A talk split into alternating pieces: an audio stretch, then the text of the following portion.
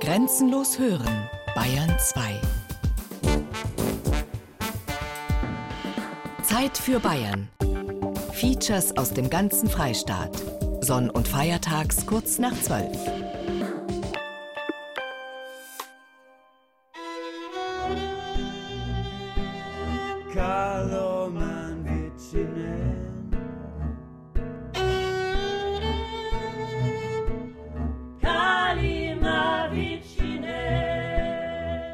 Dass im wiedervereinigten Deutschland vier anerkannte ethnische Minderheiten leben, da reibt sich mancher verwundert die Augen.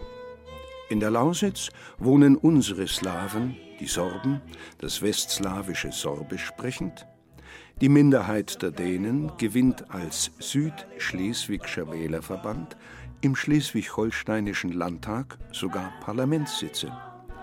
Als dritte kommen die Friesen in Niedersachsen dazu die vierte Minderheit, erst seit wenigen Jahrzehnten anerkannt, bildet das in ganz Europa weit verbreitete Volk der Sinti und Roma. Es umfasst die westmitteleuropäischen Sinti und die eher im balkanischen Südosten lebenden Roma. Beider gemeinsame Sprache ist das Romanes, das allerdings in höchst verschiedenen Dialekten gesprochen wird und sogar über keine verbindliche Grammatik verfügt.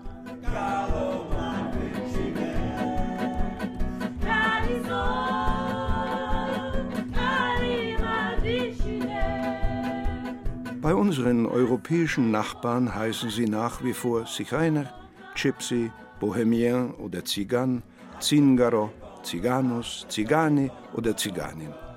Im Spanischen ist der Gitano geläufig auch dank des Dichters García Lorca mit seiner Stadt, o Stadt, du der Zigeuner, o Ciudad de los Gitanos.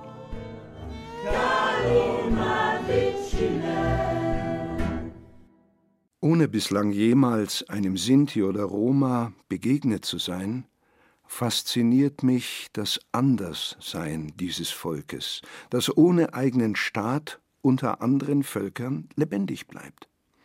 Der polnische Autor Andrzej Staszuk bewundert an ihnen, dass sie gegen fremde Einflüsse außergewöhnlich resistent sind, nichts Dauerhaftes hinterlassen und dass ihre Zeit neben unserer herläuft. In Hindenburg, Oberschlesien geboren, lebte meine Frau im selben Ort bis 1958, der nun polnisch Sabsche heißt. Dort hörte sie oft ein Lied, das sie auswendig im Kopf hat und dessen dritte Strophe etwas scheinbar charakteristisch Zutreffendes rühmt. Zigan bis Rolli. Der Zigeuner hat keinen Acker. Zigan bis Hatte. Der Zigeuner hat keine Hütte. Zigan szczęśliwy, choć nie bogaty. Glücklich ist der Zigeuner, wenn auch nicht reich.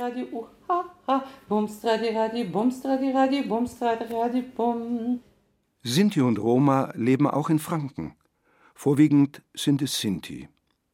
Unsere Kenntnisse von ihnen sind recht vage. Wer sie näher kennenlernt, staunt über ihre Mentalität, ihre festgeprägte Lebensart und ihren Lebensmut. Eine neue Welt tut sich da im Verborgenen auf, ganz in unserer Nähe. Wer ihre Lebensauffassung zu verstehen versucht, für den muss zunächst die eigene Geduldstüre aufgehen, ohne den Sprachschlüssel des Romanes, denn sie sprechen ja Deutsch. Ich suche, suche nach einer Tür. Und in Burg Bernheim begegne ich Olga, von der wir noch einiges später hören werden. Sie hat das Kellnern von ihrem dazu ausgebildeten Bruder gelernt, und so erzählt sie, was ihr unlängst als Bedienung widerfuhr. Am Stammtisch waren Leute gesessen und die haben sich dann unterhalten. Und dann hat der eine eben gesagt: Mensch, und bei denen, das schaut bestimmt aus wie bei den Zigeuner. Und dann habe ich gesagt, ja, wie schaut es denn aus bei den Zigeuner? Ja, wie es halt bei den Zigeuner ausschaut. Und ich gesagt, ja, wie schaut es denn aus? Hab schon ein wenig gebohrt, aber irgendwie konnte er keine richtige Antwort geben. Und dann habe ich gesagt, ja, warst du schon einmal bei mir daheim? Nö, warum? Ich gesagt, ja, ich bin eine Zigeunerin. Na, ihr seid doch kein Zigeuner mehr. Ja, wieso sind wir keine Zigeuner mehr? Ja, ihr, ihr habt doch einen festen Wohnsitz und ihr, ihr seid doch da, ihr wohnt doch da. Dann habe ich gesagt, ja, ist denn ein Neger, der schwarz ist und nach Deutschland kommt und meinetwegen 20 Jahre lebt und hat Kinder da, ist das dann kein Neger mehr?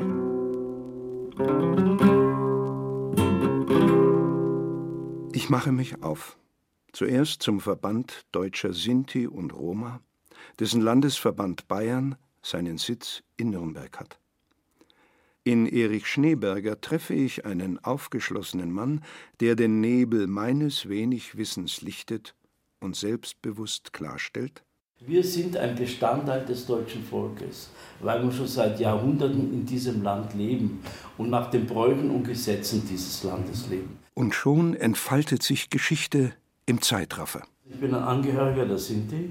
Unsere Vorfahren leben fast 700 Jahre im deutschsprachigen Raum.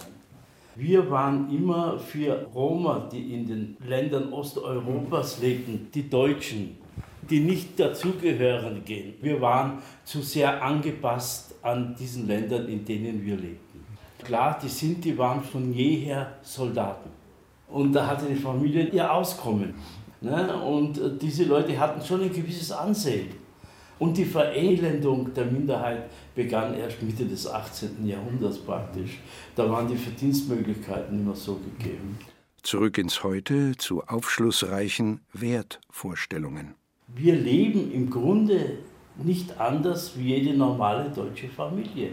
Wir halten an gewisse Traditionen fest, und zwar die Verehrung unserer alten Menschen. Es kommt ganz, ganz selten vor, dass ein Sinto seinen Großvater oder seine Großmutter ins Altersheim geben würde. Also das ist eigentlich eine Schande für uns. Wir lieben unsere Kinder vielleicht etwas mehr wie der Normaldeutsche. Ein Sinti- und Roma-Sprichwort besagt ja, viele Kinder, viel Glück. Wie viele Sinti betreut der Verband? Wir gehen von ca. 12.000 Sinti in Bayern aus. Und für diese Leute sind wir der Ansprechpartner der Landesverband. Trotz der Anerkennung als ethnische Minderheit, manche Einschränkungen werden wohl immer noch kränkend wirken. Zurzeit ist es leider in unserem Land so, wenn ich mich als Sinto oute, kriege ich keine Wohnung in Deutschland. Wenn ich mich als Sinto oute bei der Arbeit, bei großen Firmen spielt es keine Rolle wie BMW oder Mercedes. Bei denen ist es egal, das ist es international. Aber bei alteingesessenen Betrieben zum Beispiel, die wollen keine Sinti einstellen. Wir hatten das gleiche Problem. Wir hatten die größten Schwierigkeiten, hier Büroräume zu kriegen. Wenn die Leute gehört haben, Verband Deutscher Sinti und Roma, dann gingen irgendwie Jalousien runter. Nun ist es einerseits einleuchtend, wenn wir Deutschen sie so benennen, wie sie sich selbst bezeichnen, als Sinti und Roma. Andererseits ist es aber inkonsequent, wenn Abneigung gegen diese Menschen nun als Antiziganismus bezeichnet wird, wobei das gesamtslawische Wort Zigan für Zigeuner herhalten muss. Roma als ihr Einername ist leicht nachzuvollziehen aus Rom, dem Wort für den Menschen auch für den Mann. Was aber verbirgt sich im Wort Sinto? Da stand das früher von Zigeunern oft verwendete Zinnpate, denn viele arbeiteten ja auch als Kesselschmiede. Ganz einfach. Erich Schneeberger zu dieser seiner Sprache.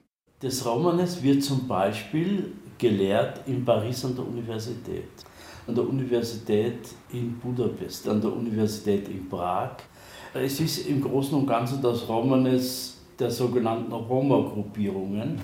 Es unterscheidet sich vom Romanes der Sinti etwas, aber die Wurzeln der Sprache ist die gleiche.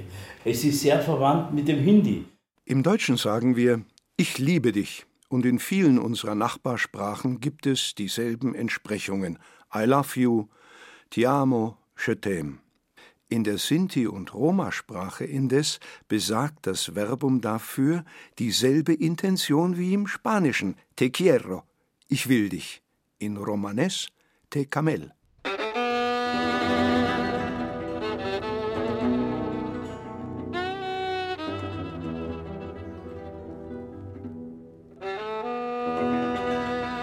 Woran ein Sinti wirklich glaubt, das lässt sich hier nicht beantworten, aber religiöse Bindungen haben sie auf alle Fälle. Da gibt es natürlich eine Bewegung jetzt, und zwar diese Baptisten, die aus Amerika zu uns rübergekommen sind. Da sind viele Sinti bei dem sogenannten freien Christen dabei. Aber in der Regel die, sind die eigentlich entweder evangelisch oder katholisch. Das ist der Unterschied auch zwischen Roma und Sinti. Sie werden keinen Sinto finden, der irgendwie islamischen Glaubens ist. Bei den Roma ist es schon so, dass viele Roma aus dem Kosovo oder aus Serbien islamischen Glaubens sind.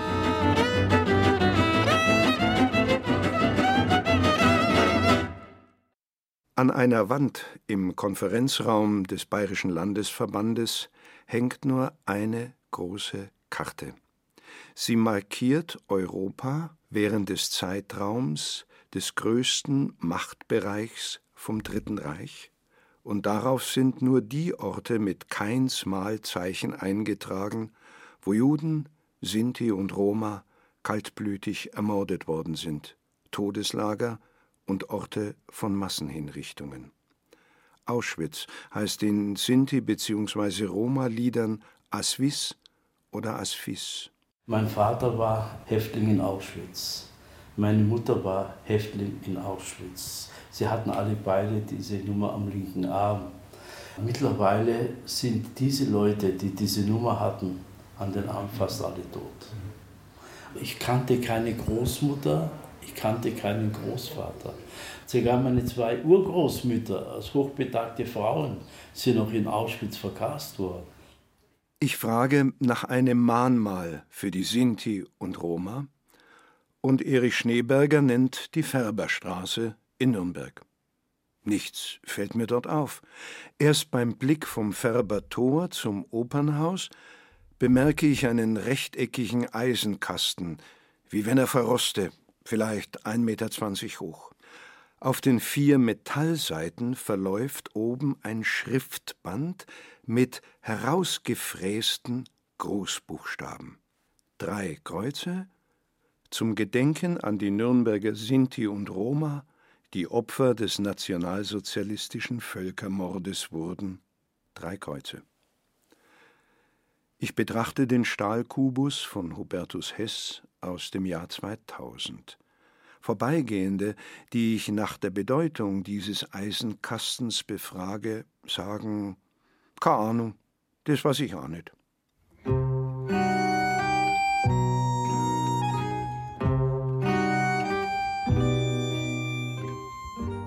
Stadt, o oh Stadt, du der Zigeuner, o oh Ciudad de los Gitanos.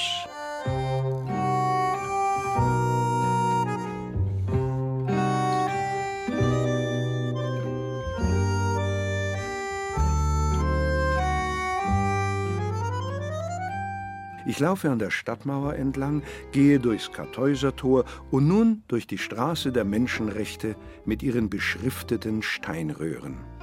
Am Germanischen Nationalmuseum ist ein Verzeichnis der 30 Sprachen angebracht, in denen die verbrieften Menschenrechte jeweils in Deutsch und in einer anderen Sprache genannt werden. Sprache Nummer 9 Roma-Sprache. Artikel 9 Schutz vor willkürlicher Festnahme, Inhaftierung oder Ausweisung. Wie mag man Gippen 9 in Romanes klingen? Der Verband der deutschen Sinti war ja bei der Textgestaltung nicht einbezogen. Erich Schneeberger trägt die Variante in seiner Sinto-Sprache vor. Also ich äh, würde das als Sinto folgendermaßen übersetzen den mari Menschen uchachapen, mastilenmen chicheski, matradenmen dranotem. Ich übersetze Ihnen das einmal. Gebt unseren Menschen das Menschenrecht, sperrt uns nicht ein umsonst und treibt uns nicht aus dem Land. In einem Wirtshaus in der Nürnberger Nordstadt treffe ich einen Freund des verstorbenen Malers Toni Burkhardt. Für Fritz Schmidt ist noch ganz gegenwärtig die Zeit nach dem Zweiten Weltkrieg in Nürnbergs Schweinau. Da waren zwei Zigeunerlager, in der Holbeinstraße eins und eins am Glockenweg. Und die kamen immer zu uns und holten das Wasser, weil die haben keinen Wasseranschluss gehabt und nichts. Waren sehr freundlich, es war eigentlich harmonisch. Ne? Das waren alles Chapos. Zigeuner halt. Zigeuner waren die Chapos. Die waren auf so einem Areal halt, heute würde man sagen menschenunwürdig eigentlich, aber für damals, für die Nachkriegszeit war es halt normal. Die sind dann sesshaft geworden in der Uffenheimer Straße. Die Uffenheimer Straße in Nürnberg. Erst durch ein langgezogenes Industriegebiet, nach einer Eisenbahnunterführung ländliches Land, eine Gartenkolonie, die kann es aber nicht sein, umkehren, da hinter Pappeln zwischen lauten Güterzügen und Stadtautobahn samt Kanal im Westen ein paar einstöckige Häuser, ein paar Wohnwagen, Frauen sitzen im Garten. Ich frage mich durch, und in einem bescheidenen Häuslein treffe ich Werner Stricker, der hier seit langem als umsichtiger Sozialarbeiter tätig ist und zugleich den Initiativkreis zur Verbesserung der Lebensbedingungen Nürnberger Sinti leitet. Im Moment sind es nur noch fünf Familien, die hier leben. Die Leute, die hier leben, sind in der Regel abhängig von Transferleistungen, das heißt Arbeitslosengeld 2 oder Grundsicherung in der Sozialhilfe. Zwei sind Rentner, die aber ergänzend Leistungen bekommen, weil die Rente nicht langt. Wir haben hier sehr hohe Krankheitsraten, das liegt aber an der Umgebung. Der Lärm, der hier Tag und Nacht ist, ist ziemlich heftig.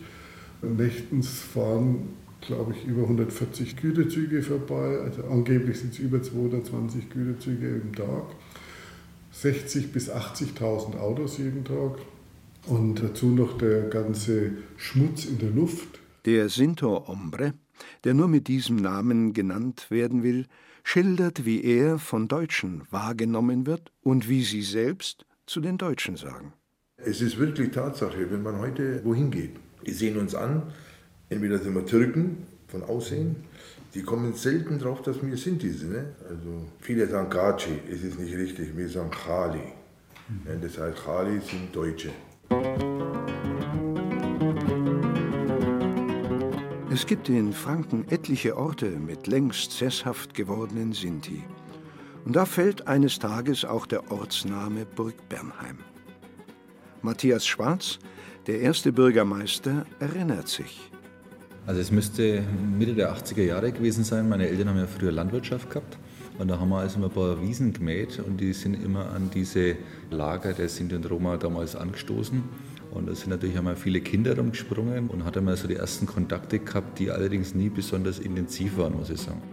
Es gibt in Burgbernheim die Familie Winterstein mit mittlerweile sehr vielen Familien, also wo die Kinder und Enkel mittlerweile wieder da sind, die ganz normal sesshaft sind in Burgbernheim, auch voll integriert sind, in die Vereine mit dabei sind. Also sagen wir, das fällt eigentlich gar nicht mehr groß auf. Was dann familienintern läuft, das wäre mal interessant zu wissen. Vom Bürgermeister habe ich einen Namen als Sesam öffne dich Schlüssel. Und so geht in Burg Bernheim am Minigolfplatz eine ganz besondere Menschentür auf. Frau Olga Joachimsthaler, die wir anfangs schon hörten, erzählt unbefangen und freimütig aus ihrem keineswegs nur lustigen Zigeunerleben, beginnend in der unmittelbaren Nachkriegszeit in Burg Bernheim, das umgangssprachlich nur Berner heißt, wo Olga zur Welt kam. Die Sinti in Deutschland sind nach dem Krieg vergessen worden. Man muss sich ja vorstellen, die waren ja traumatisiert. Vom Lager raus, dann war ja erst einmal die Freiheit, keine Angst mehr zu haben. Sowas geht ja nicht von heute auf morgen. Das dauert ja Jahre, bis man da überhaupt irgendwie wenig dann an Kontakt zu anderen Leuten wieder aufbaut, vor allem zu Behörden. Mein Vater ist bis zuletzt sehr, sehr, sehr ungern zu Behörden gegangen, nur wenn es wirklich ganz nötig war. Mama Mutter hat alles erledigt. Mein Vater war in Mauthausen. Jahre, Jahre später hat er halt einmal ein Erlebnis erzählt und da hat er auch geweint dass er zugeschaut hat, wie er von den Lager vom Fenster rausgeschaut hat, war ein kleines Kind am Boden geguckt, Soldat ist vorbei. Das Kind hat den Soldaten angeschaut, hat gelächelt und er hat die Pistole raus und hat das Kind erschossen und ist weitergelaufen. Da hat mein Vater geweint, nach so langer Zeit.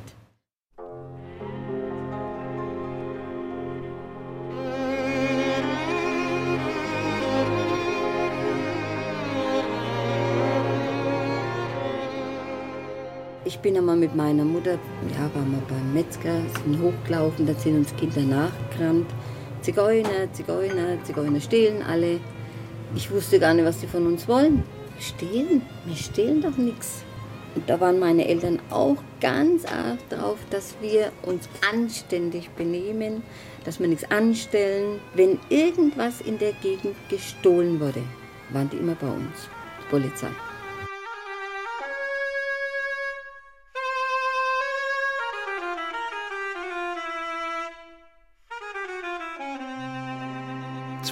Regeln Sinti und Roma ihre Konflikte lieber untereinander als vor deutschen Gerichten, aber es kann im täglichen Leben zu zwangsläufigen Kollisionen kommen.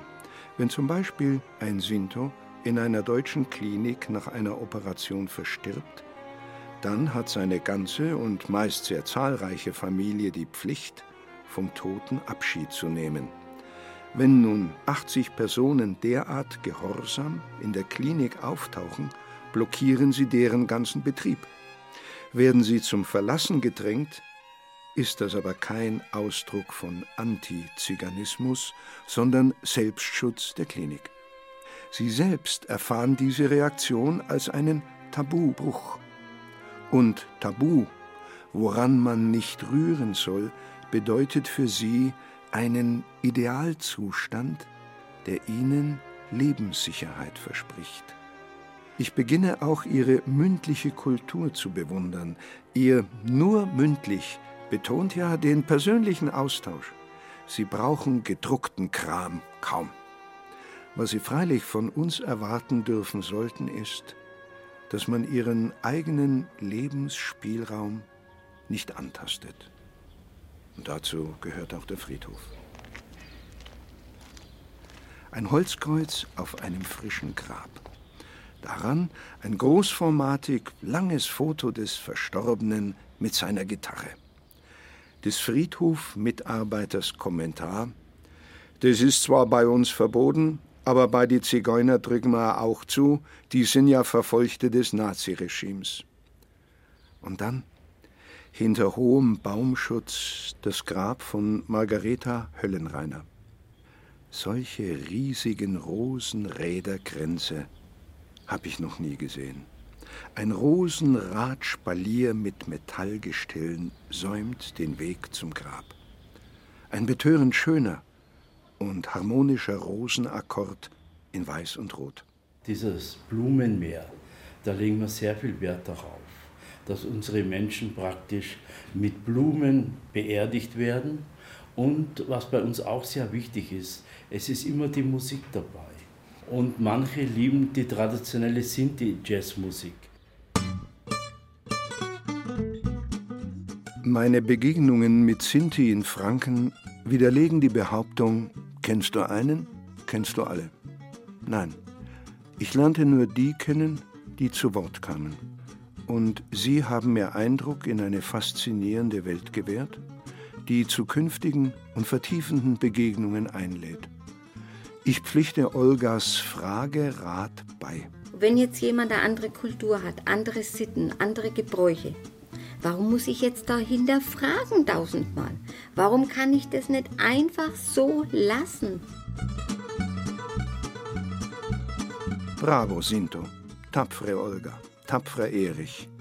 Und der Sinto Ombre sagt, also leben tue ich wie ein Deutscher, aber sterben möchte ich wie ein Sinto.